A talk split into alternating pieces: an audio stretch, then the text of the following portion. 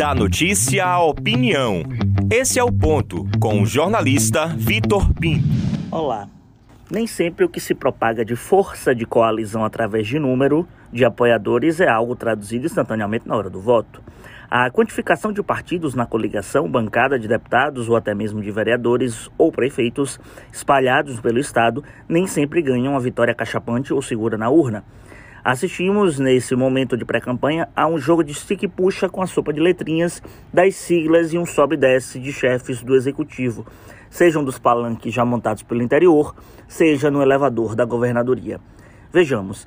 Vários foram os prefeitos de partidos opositores que declararam apoio a Jerônimo Rodrigues na disputa pelo governo da Bahia, a exemplo de filiados do PL, do PP ou do Republicanos. A CM Neto também teria recebido aceno de filiados do PSD de Otto Alencar. Apesar de causar um impacto com o montante, como os governistas costumam atualmente ecoar, nem sempre os prefeitos nem sempre os prefeitos seguem a linha ideológica partidária. A realidade local conta muito mais.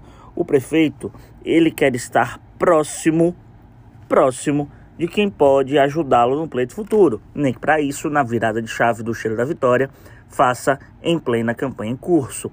Para vereadores, o cenário ainda é muito certo. Não se pode confiar. Os pré-candidatos a deputado podem dizer isso melhor. Acontece esse ano um fenômeno escancarado que está a olho visto.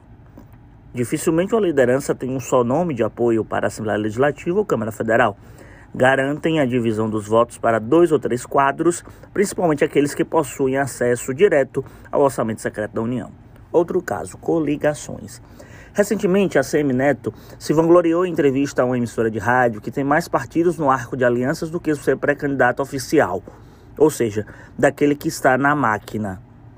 Assim como o número de prefeitos, Primeiramente, isso pode até impactar, mas ao esmiuçar a tradução eleitoral eficaz, nem sempre condiz com a expectativa. Diante desses cenários, nem sempre absolutos, lembremos do que foi a eleição de 2006. O jogo de poder seguia com Paulo Souto, bancada da Assembleia, estrutura de poder, número de prefeitos a seu favor. Quando o povo quis, não teve jeito. Jacques Wagner venceu de maneira surpreendente no primeiro turno. Outro caso, eleições de 2014.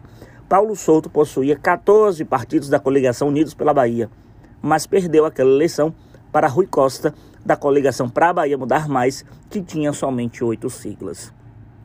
Os prefeitos ganham peso, em tese, por exercerem micropoderes através das estruturas estatais e políticas os vereadores pelo trabalho miúdo nos rincões de cada município e os partidos por abarcar ambos os personagens e promover outros tipos de atributos, a exemplo de tempo publicitário na campanha. Mas esses fatores não são os preponderantes para vencer uma eleição. Eu sou Victor Pinto e esse é o ponto.